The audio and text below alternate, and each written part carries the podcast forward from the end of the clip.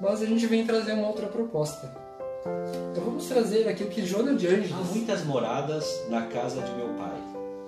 Se assim não fosse, já eu vou-lo teria Ai, dito. O que, que ele fazia no seu dia a dia, na sua vida comum? Ajuda-te a ti mesmo e o céu te ajudará.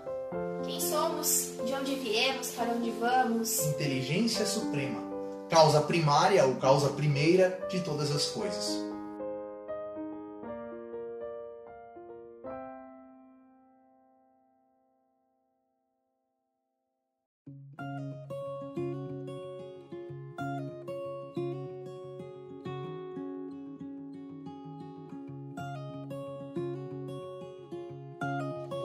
Todos, boa noite, né? Já tá anoitecendo mais cedo agora, graças ao inverno. Queria dar as boas-vindas a todos que já vão se achegando aqui no- nos canais do Instagram, Facebook. E a todos os que ver a palestra depois também, deixo já o. Sejam bem-vindos, né? E lembrem, quem puder aí compartilhar com os amigos, compartilhar com, com mais pessoas para que cada vez mais as mensagens que aqui chegam e um pouquinho de aprendizado na doutrina espírita possa chegar cada vez em mais lares, tá pessoal? Bom, para quem não me conhece, eu me chamo Matheus e participo então da Sociedade Espírita Seara de Luz há cerca de uns 9 anos arredondando, tá pessoal? A Seara de Luz tem mais de 30 anos, foi fundada no dia 12 de outubro de 1989 e desde então vem fazendo o seu trabalho para cada vez mais divulgar a doutrina espírita e o Consolador prometido. Eu quero convidar todos para fazermos a nossa prece elevarmos o nosso pensamento ao Pai Maior, a pedirmos inspiração, intuição, amparo, proteção e muita coragem para enfrentar os momentos que muitas vezes nos parecem difíceis demais, mas que lá no fundo temos uma força que vem de Deus e nos possibilita nos manter de pé, nos manter firmes e fortes e com sempre foco no melhor, no bem, na igualdade, já que somos todos filhos de um mesmo Pai, que é Deus. Que a espiritualidade possa, nesse momento, entrar em todos os lares de quem está ouvindo ao vivo, de quem vai ouvir depois e botar uma chuva de luzes que possa iluminar cada lar, cada família e cada pessoa que mais está precisando. Que a gente possa também lembrar daqueles que estão passando por um momento mais difícil, nos hospitais, em reclusão dado o coronavírus. Que a gente possa lembrar dessas pessoas também com carinho e mandar uma chuva de bênçãos para elas também. Que a espiritualidade possa nos iluminar nesse momento e estar conosco durante toda essa semana. Muito obrigado e que assim seja. A lei de igualdade. O que seria igualdade? Faço o desafio para vocês aí, pessoal. Quem quiser ir colocando na- nas redes sociais aí pode ir colocando. O que para vocês é igualdade? É ser igual a outra pessoa?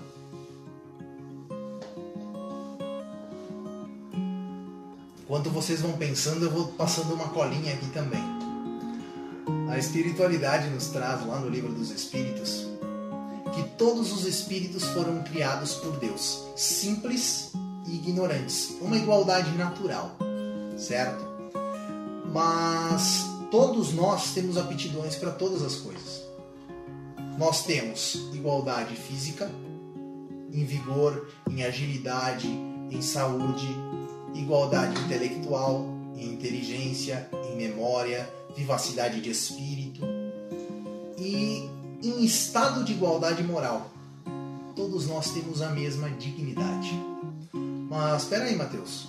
Como tu está dizendo isso, se a gente vê em tantos momentos uh, pessoas com dificuldade de locomoção, pessoas com problemas de saúde, pessoas que por mais que se cuidem pegam resfriado todo o inverno, pessoas que por mais que se cuidem, uma vez que exageram um pouquinho na alimentação, eu sei bem pelo meu caso, passa um pouquinho na alimentação já dá aquela engordadinha, digamos assim. Enquanto tantas pessoas não acontece isso.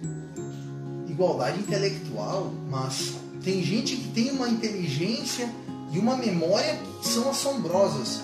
Tem gente que tem uma vivacidade, uma vontade de aprender incrível, enquanto outros não têm.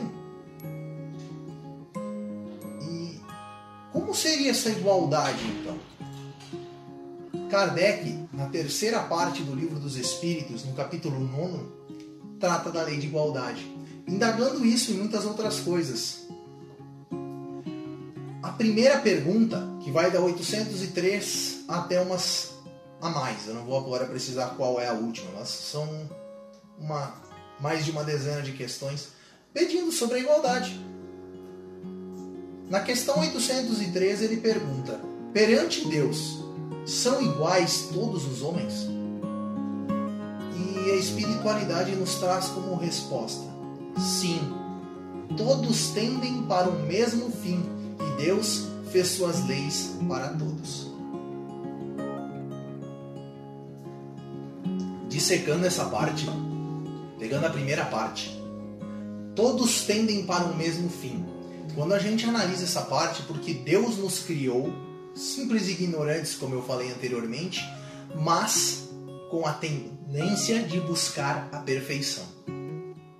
E a perfeição é o nosso fim, não que iremos deixar de existir quando nos tornarmos perfeitos, mas é o nosso objetivo, fim nesse sentido. O nosso objetivo é nos tornarmos perfeitos, nos tornarmos cada dia melhores. E as leis divinas são para todos, ou seja, a dor e a alegria são para todos. E todos nós, apesar de sentirmos de maneiras diferentes, somos iguais para elas. Kardec comenta depois desta questão o seguinte: Todos os homens estão submetidos às mesmas leis da natureza.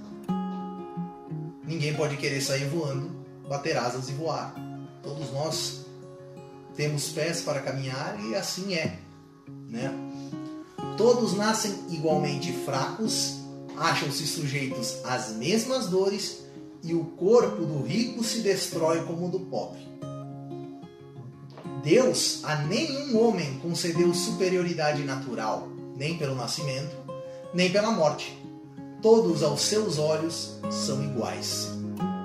Se a gente para para analisar, quando uma criança nasce, ela nasce com as mesmas dificuldades para se locomover, independente se ela é de um berço rico ou de um berço pobre, por exemplo.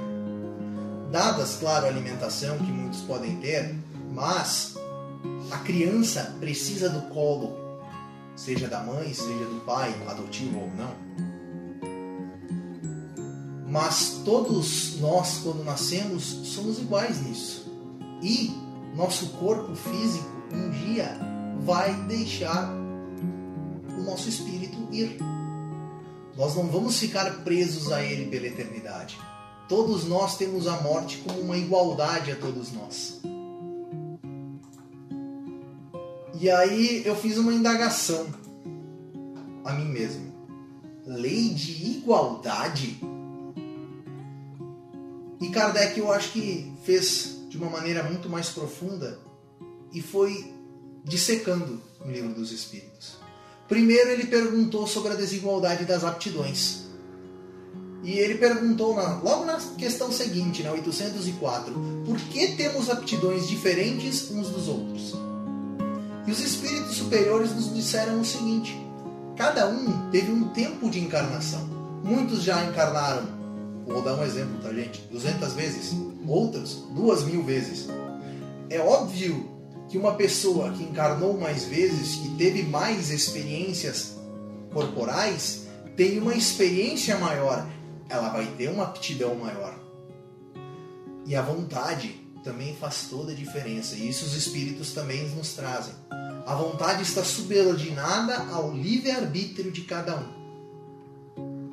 Então, se eu tenho vontade de aprender, se eu tenho aquela sede que eu quero buscar me aperfeiçoar, que eu quero ser uma pessoa melhor, eu quero aprender, eu quero estudar, eu vou me aperfeiçoar mais rápido do que aquela pessoa que diz: Ah, não, amanhã eu estudo. Vou deixar esse trabalho para fazer no último dia, que daí eu faço rapidinho, entrego para a professora e pronto. Então há muita diferença entre uma coisa e outra.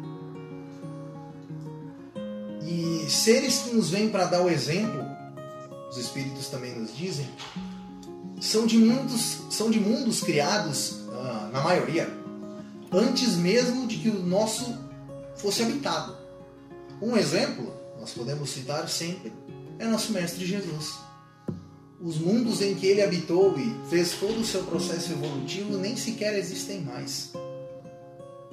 Então, quando ele veio para cá, ele não perdeu nenhuma das suas habilidades. Isso também é igualdade. Pois se toda encarnação a gente tivesse que se fazer exatamente todos iguais, não teria evolução do órgão, não teria evolução no nosso planeta. Nós estaríamos subordinados a uma lei que nos manteria sempre do mesmo jeito. Assim, uma pessoa que já teve uma elevação maior, um aprendizado maior, auxilia uma pessoa que viveu menos encarnações, que está começando a engatinhar ainda. Pensamos num bebê.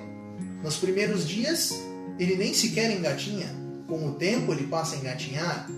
Os pais os auxiliam a aprender a andar. O professor o ensina na escola. E assim vai indo, todo um processo de aprendizado que outras pessoas que já tiveram uma experiência maior, que já tiveram um processo de busca interior, de crescimento profissional, olhando para o lado material neste caso, ela já tem aquilo para ensinar. Um professor que ensina álgebra teve que aprender isso com outra pessoa e assim sucessivamente.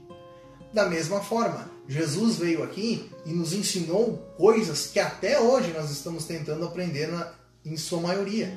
E principalmente pôr em prática, né, gente?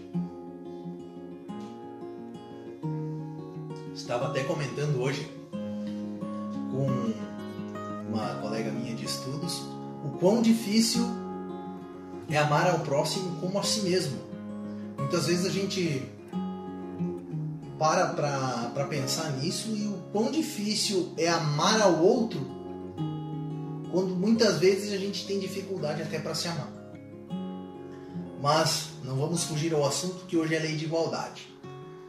Kardec comenta nesta parte o seguinte: a diversidade das aptidões entre os homens não deriva da natureza íntima da sua criação, mas do grau de aperfeiçoamento a que tenham chegado os espíritos encarnados neles.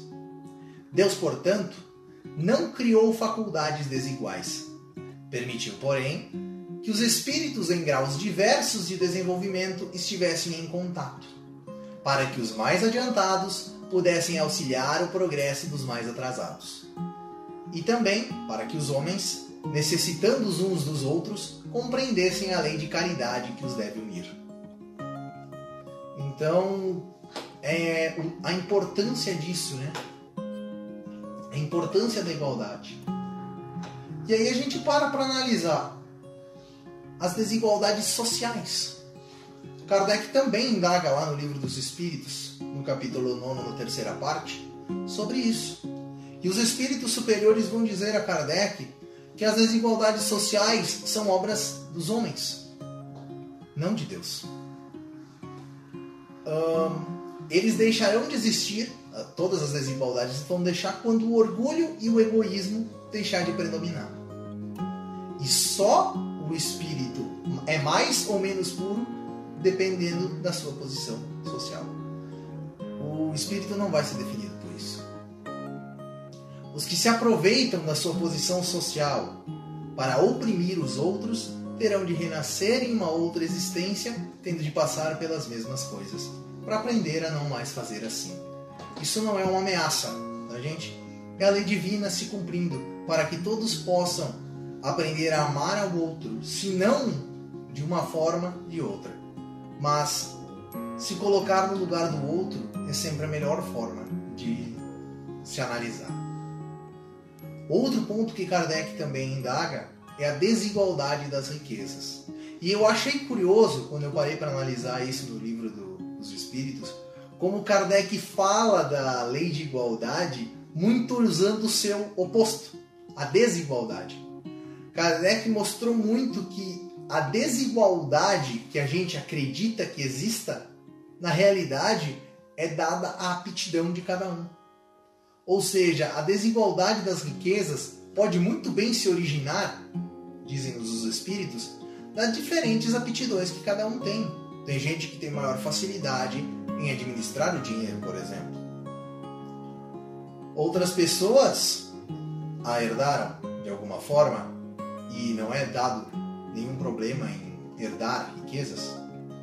E os espíritos também nos dizem que não é possível haver equilíbrio total, ou seja, ter todo mundo o mesmo tanto de dinheiro ou de bens materiais, enfim, dado as diferentes faculdades que cada um de nós tem. Uns ah, utilizariam os seus bens materiais para uma coisa, outros reteriam, outros venderiam para comprar outras coisas.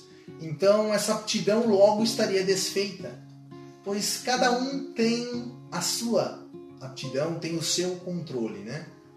Tem a sua forma de ver isso também.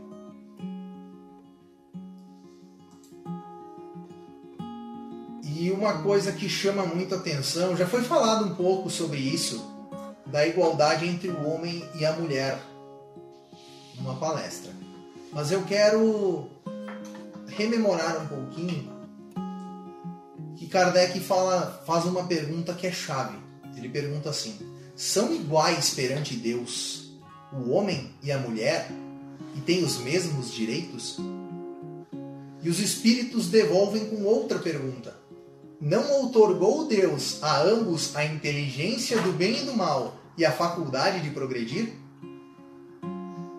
A lei humana, para ser equitativa, deve consagrar a igualdade dos direitos do homem e da mulher. Todo privilégio é a um ou a outro concedido é contrário à justiça. Então, indiferente se você é homem ou mulher nessa encarnação, a gente pode muito bem na encarnação seguinte reencarnar no sexo oposto. E nessa reencarnação no sexo oposto, a gente vai ser menos amado por Deus, né? Impossível pensar isso. Então, independente de sexo, sexo ou de sexualidade, mas aqui falando da encarnação no gênero masculino ou feminino, independente se num ou no outro, nós temos os mesmos direitos e somos iguais perante Deus. Pois o espírito não possui a sexualidade, né? Os espíritos podem assumir uma conotação feminina ou masculina, mas os sexos em si só existem na organização física. Certo, pessoal? E o último assunto que eu quero tratar hoje é que nós somos iguais em mais vários pontos, mas tem um que eu quero frisar, que é perante a morte. Todos nós morremos. E a dor é igual para todos. Uma mãe que perdeu um filho, por exemplo, sente a mesma dor se ela tiver milhões no banco ou se ela não tiver. Ela sente a mesma dor, indiferente de onde ela estiver. A mesma coisa um pai, ele vai sentir a mesma dor e não não é a posição social, o, os quantos filhos tenha, Porque muitas vezes pode ser uma mãe de um filho único, mas pode ser uma mãe de cinco filhos. A dor vai calar fundo no coração, porque cada filho é único. E a espiritualidade nos traz muito consolo, sabendo que a vida continua, que nós vamos nos reencontrar no plano espiritual depois. E mas os espíritos nos trazem que na, até na morte nós somos iguais, porque o túmulo é o ponto de reunião de todos os homens. Forte, né? Mas aí terminam inelutavelmente todas as distinções humanas. Quando a gente chega lá no plano espiritual, eles não vão pedir se a gente era príncipe ou operário, como está lá no Evangelho. Eles vão pedir o que trazes contigo qualidades boas do coração. Quanto mais a gente aprendeu, mais a gente cresceu espiritualmente, mais caridade a gente fez, pois fora da caridade não há salvação, mais bem estaremos no plano espiritual, mais nossa consciência estará leve para alçarmos uma luz. Os espíritos nos trazem também que tem muita gente que tem aquela, aquele costume de fazer pompas nos funerais uh, e que não é necessário, pois indiferente se você fizer um túmulo de mármore com a forma da pessoa, enfim, isso não vai, não é sinal de outra coisa senão de orgulho. E não de orgulho de quem vai, muitas vezes de quem fica. Então, que a gente possa guardar no coração, como dizem os espíritos superiores, todas as boas lembranças dessa pessoa. Todos os momentos alegres e felizes. E em vez de erguer monumentos, usar esse dinheiro para ajudar numa creche, ajudar alguma pessoa que com certeza pessoa que já desencarnou, que estava no plano espiritual, vai se sentir muito bem de ver o dinheiro sendo emprego para essas coisas. Certo, pessoal? Vamos fazer a nossa prece de encerramento. E eu quero agradecer a presença de todos vocês, todos os que estão neste momento aqui, todos os que forem ouvir a palestra depois também. Deixe o seu like também, quem puder, ou seu não gostei muito, pode melhorar em tal coisa, também é sempre bem-vindo feedback positivo aí pra gente, tá pessoal? Muito obrigado, Senhor. Muito obrigado, espiritualidade amiga, por todo o amparo, por toda a luz, por todas as bênçãos que se derramam sobre todos nós em todos os momentos e que possamos, Senhor, nesse momento de maior dificuldade, de maior apreensão nos corações nossos, muitas vezes, não perdermos a fé em Ti e seguirmos o nosso caminho no deserto rumo à tua luz, pois um dia lá chegaremos. Muito obrigado, espiritualidade, por todo o amparo, por todo o carinho e que uma chuva de luz recaia sobre todos nós. Que assim seja. Muito obrigado, pessoal. Boa noite.